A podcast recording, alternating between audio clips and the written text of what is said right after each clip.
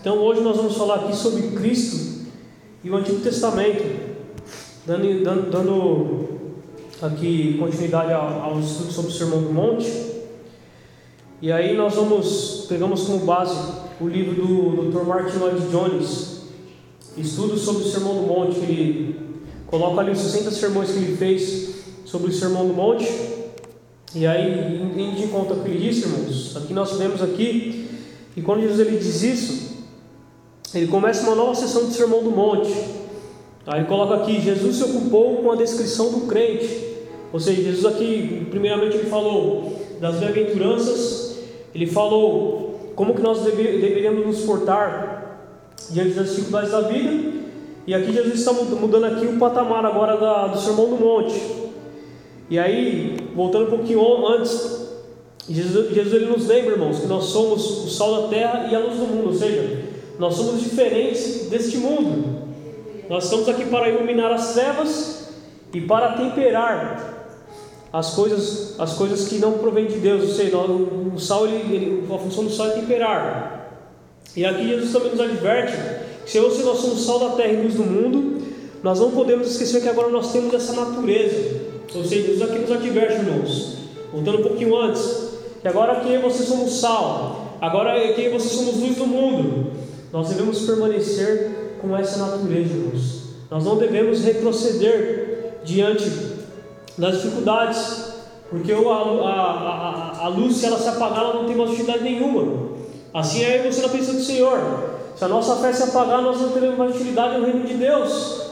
Se a nossa palavra não for como sal, nós não teremos mais utilidade no reino de Deus. E aí o autor aqui do estudo, ele, ele, ele nos dá um exemplo aqui ele diz assim: ó, Martin Lloyd Jones dá o exemplo de um pai que aconselha seu filho ao ir a uma festa. Ele diz assim: você, se, você precisa se comportar de tal modo que seja um reflexo de honra para os seus pais e sua família. Então, aqui, irmãos, quando você andamos como crente, caminhamos como crente, quando você obedecemos essa palavra, nós estamos trazendo honra e glória ao nome do Senhor Jesus Cristo. Agora, quando você fazemos o oposto, quando eu e você caminhamos de forma pecaminosa, caminhamos de forma a desagradar a Deus, mas estando dentro da igreja, isso não está trazendo glória a Deus, irmãos. E aí a gente vai lá para 1 Coríntios, acho que é 10, 31, se não me engano. O apóstolo Paulo diz, ah, diz assim: portanto, quer comais, quer bebais, ou façais qualquer outra coisa, fazeis tudo para a glória de Deus. Então eu e você que somos só da terra e luz do mundo, nós estamos sendo observados, irmãos, assim como Cristo foi observado pelos fariseus da época, assim como foi observado por aqueles que, que estavam ao redor dele. E Cristo deu sinais de sua divindade. Nós aqui não, não precisamos dar sinais, sinais de, de que somos divinos, mas o nosso comportamento, a nossa forma de viver, deve glorificar a Deus, irmãos. A nossa boca deve ser para a glória de Deus, a nossa mente deve ser para a glória de Deus, o nosso entendimento deve ser para a glória de Deus. A forma que cultuamos a Deus deve ser para a glória de Deus, irmãos. E aí ele nos dá esse exemplo. O autor aqui, que quando o filho vai para a festa, aquele filho que você educou, que você criou, ele vai numa festa ali, ele se comporta de modo, de modo a, a dar vergonha. Aquilo vai trazer vergonha para a família. Assim é nos dias de hoje. O crente está conosco, mas lá fora ele não é crente. Ele está trazendo vergonha para o rebanho de Deus. Ele está trazendo vergonha para o rebanho de Cristo, irmãos. E aí continua o autor. Ele diz assim: ó, Jesus Cristo, nos versículos 17 ao 20, faz uma espécie de introdução ao tema de viver uma vida de retidão. Cristo nos apresenta princípios básicos sobre a vida de retidão. Primeiro princípio aqui: Jesus, ao introduzir o tema da retidão, ele faz duas proposições, irmãos. A primeira proposição, nos versículos 17 e 18, Jesus estabelece que tudo que ele ensinaria a partir dali, do Sermão do Monte, estava em total concordância com todo o Antigo Testamento. Como ele diz aqui, ele cumpriu a lei, ou seja, tudo aquilo que Jesus Cristo estava ensinando, tudo aquilo que ele estava mostrando para aquele povo naquela época, estava em total concordância com a lei, com os profetas e com os salmos. Jesus aqui estava testando a veracidade da sua santa palavra. Ele estava dizendo aqui que o Deus de Israel o Deus que se revelou ao povo de Israel estava agora se revelando o Filho de Deus, o Senhor, o Senhor Jesus Cristo. Por que, eu digo isso, irmãos? Porque muitas pessoas, se a gente pegar na sala da igreja, você pega um herege chamado Marcião, ele queria, ele queria fazer uma divisão entre o Deus do Antigo Testamento e o Deus do Novo Testamento. Ele, ele, inclusive chegou até a montar uma própria Bíblia, onde ele excluía todo o Antigo Testamento, ele pegava alguns, alguns textos do Novo Testamento e excluía algumas epístolas. E Cristo não fez isso, irmãos. Cristo ele veio para atestar a veracidade da Bíblia. Cristo ele veio para cumprir, para dar forma à lei como foi pregado aqui na semana passada, ele veio para, para completar a lei, não que ela estivesse incompleta, mas ele veio aqui para dar a, a interpretação correta da lei, da Torá. E aí, ele diz isso. A segunda proposição, amada igreja, é que a doutrina de Cristo está em total concordância com o Testamento e em dissonância com os escribas e fariseus da época. Como nós pregamos aqui na introdução ao Sermão do Monte, haviam quatro grupos que ouviam a pregação de Jesus. Havia os, fariseus, os saduceus, os essênios e os zelotes. E Cristo aqui, muitas vezes, Cristo ele teve que trazer a interpretação correta. E aí nós vemos aqui uma das questões que Jesus Cristo trouxe, a questão do divórcio. Nós vemos que os fariseus da época eles tinham uma, uma visão sobre o divórcio. Mas Cristo vem e traz a visão correta. Quando ele diz lá ah, a questão do divórcio é somente através do divórcio apenas somente por causa do adultério. E aí depois outras questões que Jesus vem e fala, eu porém vos digo. Jesus ali estava trazendo, mostrando a sua autoridade e mostrando que ele estava em total concordância com o que os profetas haviam falado dele e em dissonância do que falavam os fariseus. Por que, irmãos? Porque na época de Jesus Cristo havia, uma, havia duas escolas de fariseus, duas, duas linhas de pensamento. Até anotei aqui, ó. Na época de Jesus havia duas escolas rabínicas, Shammai e Hilel. Hilel e Shammai foram dois, dois sábios judeus, cujas discussões sobre a lei judaica resultaram na criação de duas escolas de pensamento. A escola de Hilel, que era geralmente mais leniente, e a escola de Shammai, que era mais rígida quanto às leis da Torá. Trazendo para os para os irmãos entenderem, é como se fosse o calvinismo e arminianismo. Por exemplo, nós que somos a igreja pentecostal, a grande maioria das igrejas pentecostais elas têm a teologia arminiana na questão da salvação. É quando a gente vai para, as igrejas reformadas. Ele está a teologia calvinista. Era mais ou menos isso que os irmãos entenderem. Só que Jesus conhecendo os ensinos desses homens, porque eles tinham uma lei oral, eles tinham lá o Talmud. Existe o Talmud babilônico e o Talmud, acho que é palestino, se não me engano. E todo aquele ensino que eles, que eles estudavam, além da, das Escrituras, eles tinham uma lei oral, ou seja, a tradição deles. Só que muitas das tradições deles, irmãos, estavam em dissonância com o Antigo Testamento. Era a interpretação, a interpretação que eles traziam estava errada. E aí Jesus vem traz a interpretação correta. Assim é nos dias de hoje. Nós que pregamos a Cristo crucificado. O Cristo que nós pregamos tem que estar em concordância com as Sagradas Escrituras. Foi isso que Cristo fez naquela época, irmãos. E aí o autor diz assim, ó, o Dr. Martin Lloyd Jones. Jesus não se contentou apenas em ensinar aos seus ouvintes, mas também denunciou os ensinos heréticos e errados dos escribas, fariseus, ezelos e zelotes. Não somente pregou, mas também trouxe a correta interpretação de muitas questões.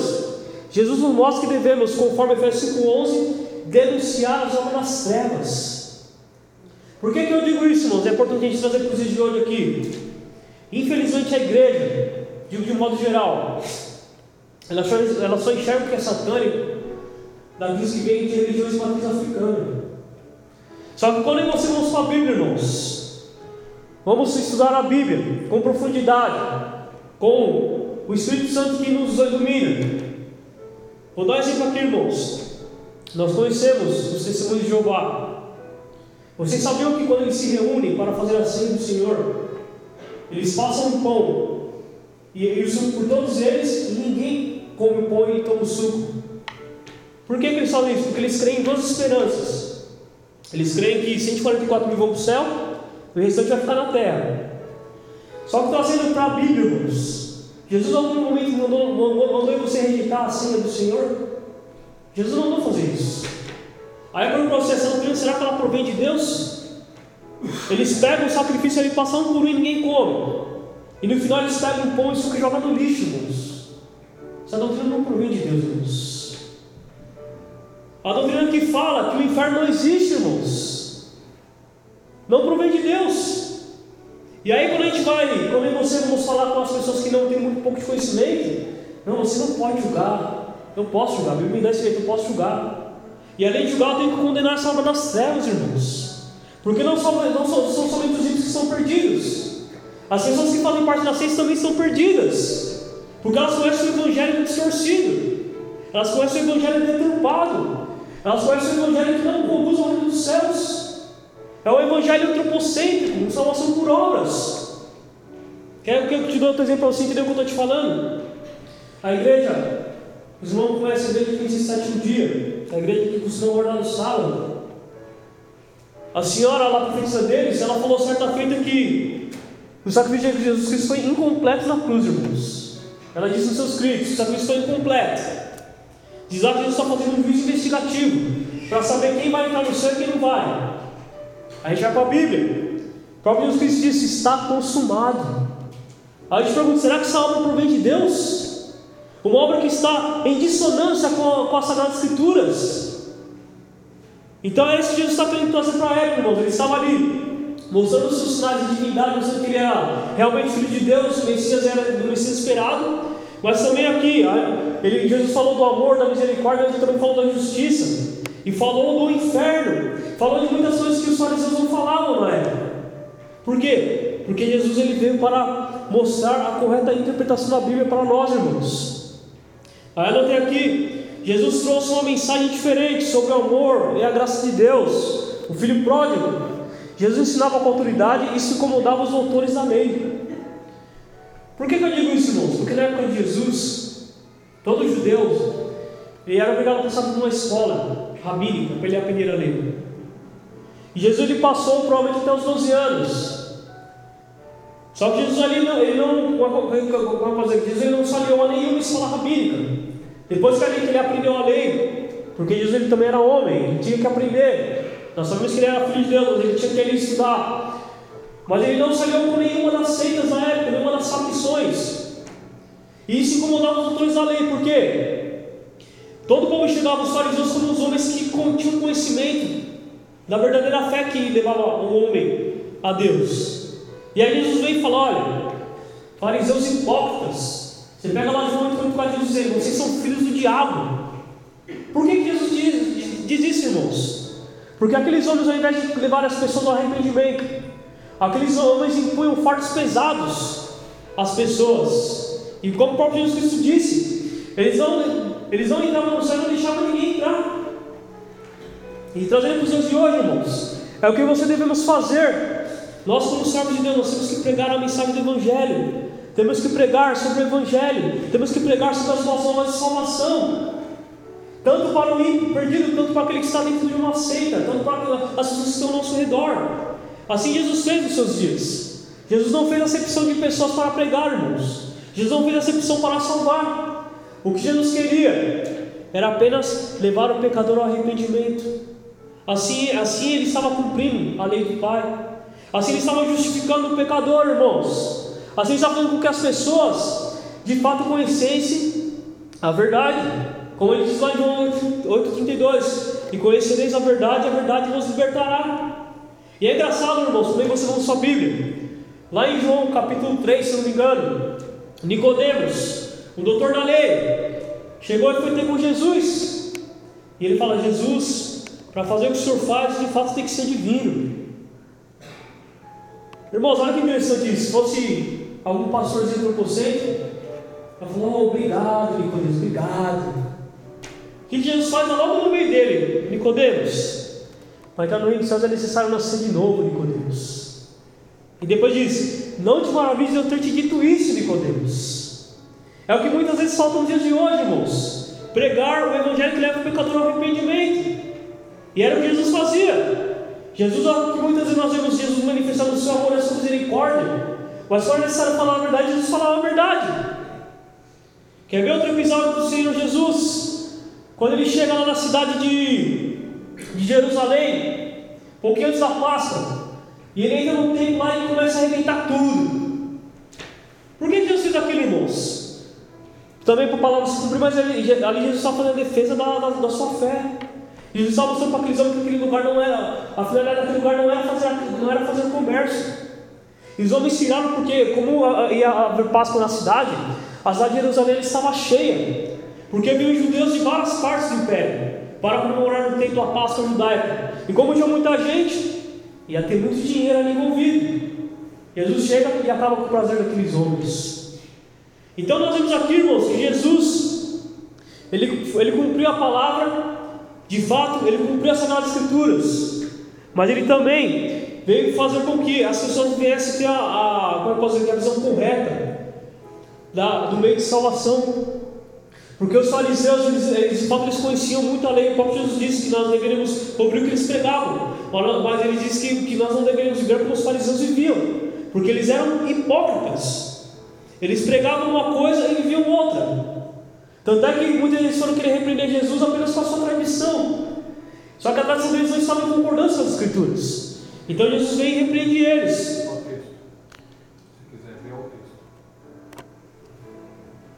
Olhei. Diz assim, ó. Estava próximo ao passo dos judeus, Jesus subiu a Jerusalém. E achou no templo que vendiam bois e ovelhas e pombos, e os cambiadores assentados. E tendo feito um azorrague de cordéis, lançou todos fora do templo. Também os bois e ovelhas, espalhou o dinheiro dos cambiadores e derribou as mesas. Ele disse aos que vendiam pombos: Tirai daqui esse, não façais a casa de meu pai casa de venda. E os seus discípulos lembraram sobre o que está escrito: da tua casa me devorará. Então, o que nós vemos, irmãos? Que Jesus, ele de fato ele cumpriu as Escrituras. E nós vemos que ele tinha muita relação com o Antigo Testamento. Aí o autor diz aqui, ó. Jesus cita, cita a lei, salmos, profetas para mostrar que Jesus faz, ele fez essas citações para mostrar que ele era o Messias. Nós vemos que Jesus fez várias, citações ao longo da sua caminhada. Ele cita Jonas, ele cita Jeremias, ele cita Davi, cita Moisés. Por quê? Para mostrar que de fato ele era o Messias prometido por Deus. De fato ele era aquele homem que os judeus aguardavam. Mas a Bíblia é tão interessante, irmãos, nós vamos lá em João 12. Ele veio para os que eram seus e os seus não o compreenderam. Mas todos aqueles que o aceitaram, deu-lhes poder de serem feitos filhos de Deus, irmãos. Então nessa noite você nós somos filhos de Deus, irmãos. Isso é um privilégio. Porque todos nós nascemos sob a ira de Deus. Mas quando nós reconhecemos a Cristo, nós nos tornamos filhos de Deus, irmãos. Aleluias.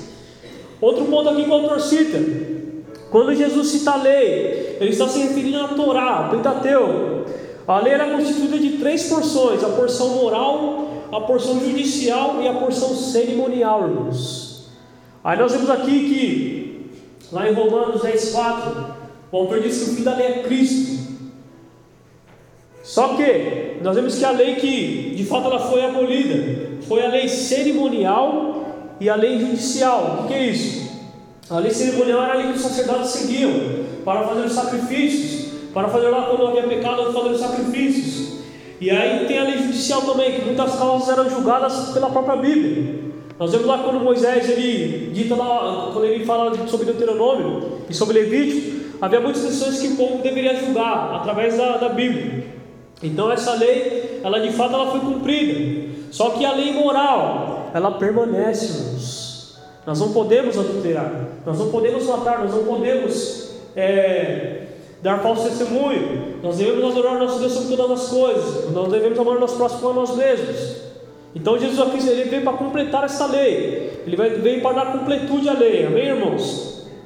Outro fato aqui, quando Jesus cita profetas, essa expressão aponta para tudo que encontramos nos livros proféticos. Os profetas maiores, os profetas menores. Os profetas eram pregadores da lei e além disso eles eram prognosticadores. Ou seja, os profetas eram porta-vozes de Deus. Eram homens que recebiam a mensagem de Deus e falavam para o povo. Eram homens que faziam o papel de pregar a palavra e de muitas vezes exortar o povo ao arrependimento, exortar o povo a se voltar para Deus. Jesus cita muitos profetas, ele cita Jeremias, ele cita Daniel, e vai citando os profetas, irmãos. Aí quando ele fala sobre salmos, os salmos são cânticos e expressões de Davi e de alguns salmistas sobre os atributos do nosso Senhor, além de conter também profecias. Nós vemos que muitas profecias dos salmos se cumpriram no Senhor. Então que nós vemos que Jesus, irmãos, ele cumpriu fielmente as profecias relacionadas à sua vida. Coloca aí para mim, por favor, pastor Lucas 24, 44. Quando você usar a relação do Senhor Jesus Cristo com o Antigo Testamento, irmãos. Olha o que o próprio Senhor Jesus Cristo lhe disse, quando ele já havia ressuscitado, ele dizendo para os seus discípulos: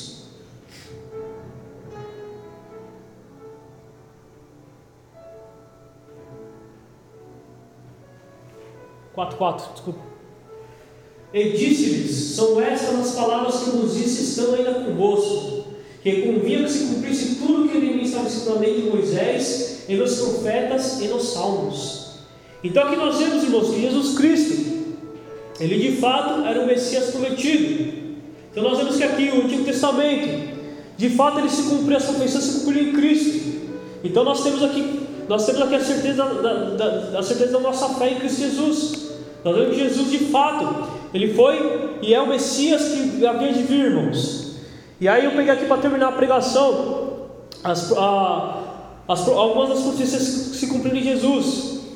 Aí eu peguei aqui no estudo, ele diz assim: ó, a improbabilidade matemática de que mais de 300 profecias escritas há centenas de anos para se cumprir em uma só pessoa, Jesus Cristo, demonstra a intencionalidade divina em estar no controle da história a grande riqueza de profecias ditas, preditas e benditas, deixam claro o plano inequívoco de Deus. Aliás, o que mais separa a Bíblia de qualquer outro livro são suas profecias. Nenhum outro livro prevê o futuro como as Escrituras. Então, quando a gente faz um estudo sério e profundo, irmãos, da relação do Antigo e Novo Testamento, nós vemos que eles são complementares um com o outro. E vemos que muitas doutrinas elas são de revelação progressiva. Por exemplo, quando a gente fala acerca da imortalidade da alma, se você ficar só no Antigo Testamento, não tem muita coisa. Agora, quando a gente vai para o Novo Testamento, aí ela clareia a doutrina da imortalidade da alma. Quando a gente fala acerca da justificação pela fé, nós vemos que já no Antigo Testamento as pessoas eram justificadas pela fé. Nós vemos lá quando Paulo fala sobre Abraão. Mas quando a gente vai para o Novo Testamento, quando a gente vai lá para a carta de aos Romanos, nós vemos que fica clara ali a justificação pela fé no Senhor. E aí, irmãos, agora para terminar aqui, falar um pouquinho sobre as profecias acerca de Jesus. Profecias cumpridas sobre o nascimento e infância de Cristo. O nascimento de Jesus não foi um acaso, um improviso ou um acidente. Prova disso é que muitos profetas predisseram a respeito de quem, onde, quando, como, em qual contexto e por que Jesus nasceria. É interessante falar, falar isso, irmãos, porque, porque na época que Jesus morreu e ressuscitou, que ele ascendeu aos céus. Os apóstolos não tinham a Bíblia que nós temos hoje, irmãos. Eles tiveram que correr atrás das informações. Eles tiveram que ali pegar as escrituras e começar. Por quê? Porque, tudo bem, Jesus ele, ele fez muitos sinais e maravilhas, mas as escrituras tinham que, dar, tinham, tinham que testificar que de fato ele era o Messias. Porque provavelmente antes de Jesus já deveria ter aparecido outros dizendo que era o Messias prometido, mas não foi. E também depois Jesus, o próprio Jesus disse que iriam aparecer outros ali querendo imitar ele. E aí nós temos aqui, irmãos, profecia aqui, ó, nascimento da infância. Ele nasceria em Belém. Precisa por não, pastor. Está tá lá em Miqueias 5,2. Ele seria descendente da casa de Davi. Jeremias 23,5. No tempo determinado, ele nasceria, Daniel 9,25. Do outro de uma virgem, Isaías 7,4. Recebendo a visita dos magos, Isaías 66 em aparência humilde com o propósito de nos salvar, Zacarias 9,9. Então aqui nós temos que só sendo do nascimento e da infância de Jesus já tem aqui umas 5, 6 profecias se em Jesus. Tem mais. Outras profecias aqui sobre a vida e ministério de Jesus. Profecias cumpridas sobre a vida e ministério de Cristo. Se as profecias a respeito do seu nascimento e infância impressionam pela quantidade e precisão, aquelas que tratam da vida e ministério de Jesus são ainda em maior número. O Messias ministraria na Galiléia. Isaías 9, 1 e 2. Teria um ministério de cura, estou falando aqui hoje, Isaías 53, 4. Seria profeta, a própria boca de Deus, Deuteronômio 18, 15 ao 18. Falaria com sabedoria dada a ele pelo Espírito de Deus, Isaías 54. Pregaria as boas novas de salvação, amada igreja, Isaías 61 e 2 uma mensagem de graça, Salmos 45, 2, revelando a nova aliança, Malaquias 3:1. Então aqui nós vemos, irmãos, que a Bíblia está recheada de profecias que se cumprem em Cristo Jesus. Então eu e você nós temos que glorificar a Deus, porque o melhor dele ele já enviou para nós, é Cristo Jesus. Por que, que eu digo isso? Porque tem muitos pregadores que dizem: olha, o melhor de Deus está para mim para você. Isso é uma mentira, irmãos. O melhor de Deus já veio, chama-se Cristo Jesus. E aí você iremos morar com Ele na eternidade. Aleluia. Nós iremos morar com Ele na eternidade, porque nós somos justificados pela fé nele, irmãos. E nós cremos nisso. Essa é a mensagem do Evangelho. Outras profecias aqui se cumprem em Jesus Cristo. Ele fala em parábolas, Salmo 78, 2, Isaías 6, 9 e 10. Teria palavras como uma espada aguda, Isaías 49, 2. Não somente ministraria, mas daria dons aos homens, Salmo 68, 18. Então aqui nós vemos que Jesus Cristo, o Cristo que nós cremos, o Filho de Deus, aquele que encarnou, aquele que era o Verbo, ele encarnou e se tornou homem. Ele de fato é aquele que tem todo o poder nos céus e na terra, amada igreja. E nós estamos aqui hoje pregando esse Cristo, que tem poder de nos salvar, nos libertar, nos curar, nos restaurar, mas principalmente tem o poder de nos dar a vida eterna, como está lá em 1 João 2,25. E essa é a promessa que ele nos fez, a vida eterna. Tudo que vier depois disso é lucro, irmãos, é lucro.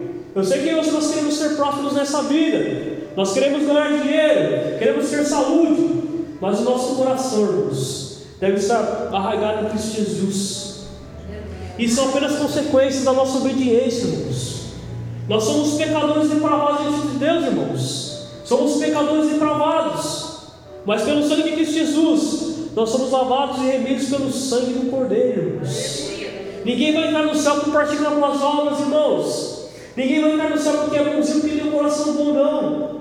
Nós vamos entrar no céu porque Cristo está lá nos aguardando, porque Ele abriu a porta com o seu sangue, e o sacrifício dele foi aceito por Deus. É por isso que nós entraremos no céu, na igreja. É por isso que nós devemos ter fé em Cristo Jesus. Para terminar aqui, as profecias sobre a morte e ressurreição de Jesus. Profecias cumpridas sobre a morte e ressurreição de Cristo. De tudo que pode nos deixar impressionados no que se refere às profecias, Nada poderia ter sido mais contundente do que os detalhes que foram preditos a respeito da sua morte e ressurreição, deixando evidente de que coisa alguma escapou ao controle de Deus. Então nós vemos, irmãos, que tudo que está escrito na Bíblia, tudo se cumpriu em Cristo Jesus, desde, sua, desde o seu nascimento até a sua, a sua, a ressurreição do seu ministério, tudo estava escrito aqui, ó, nas Sagradas Escrituras.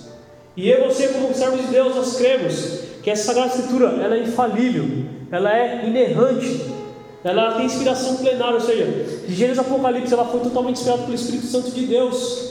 Sendo assim, nós temos que dar crédito a essa palavra, meus irmãos. Por quê? Porque hoje em dia a nossa fé está sendo atacada atacada por, por hereges, atacada por ateus, atacada por pessoas que querem, como eu posso aqui, dar uma mãozinha para Deus. Mas não é assim que funciona, meu irmão. Não é assim que funciona. Deus ele é um ser imutável, Deus ele não muda. E o homem que entrar no céu, ele, ele entrará pelo mérito de Cristo Jesus, não pelo mérito de suas obras, porque a Bíblia nos ensina lá em Isaías que as nossas obras são como trapos de imundícia perante o Senhor. E você nós praticamos boas obras porque nós somos salvos, sendo salvos, a consequência ser salvo é que você praticará boas obras. Assim nós temos que pensar, meus irmãos, as profecias o olhar dos profetas estava muito claro de que o Messias padeceria ao reconciliar os homens com Deus. Gênesis 3,15 lá na queda. Ele seria preso e atormentado. Isaías 53,8. Ele seria julgado, irmãos. Isaías 53,8b. E morto. Antes da destruição do templo que aconteceu em 70 depois de Cristo. Isaías 53,8, Daniel 9, 26. Por causa dos pecados do mundo. Isaías 53,8 ele seria ressuscitado por Deus. Salmos 16, 8 ao 10. Derrotaria por completo a morte. Isaías 25, 8. Ascenderia aos céus. Salmos 68, 68 18. Sendo exaltado com poder e força. 1 Samuel 2,10. Salmo 16, 1. Isaías e outros textos, irmãos. Então, para terminarmos, quando Jesus disse que ele veio cumprir, ele de fato cumpriu a lei, e ele tinha total relação com o Antigo Testamento. Jesus nós devemos, ter, nós devemos crer neste nome, irmãos. Porque este nome tem poder, amém, irmãos? Para terminar aqui, diz assim o autor: Isso tudo nos faz ficar mais impactados com Jesus, mais apaixonados com o seu amor, mais seguros sobre o nosso futuro, mais esperançosos que todas as suas promessas, profecias e palavras serão absolutamente cumpridas.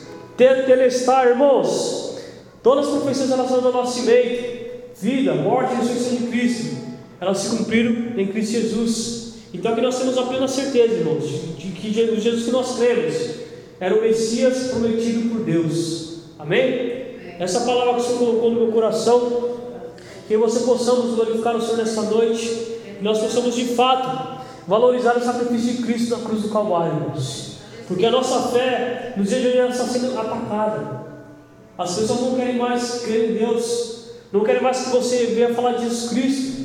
Mas eu e você, como porta-voz do Evangelho, nós não devemos deixar de falar do Evangelho.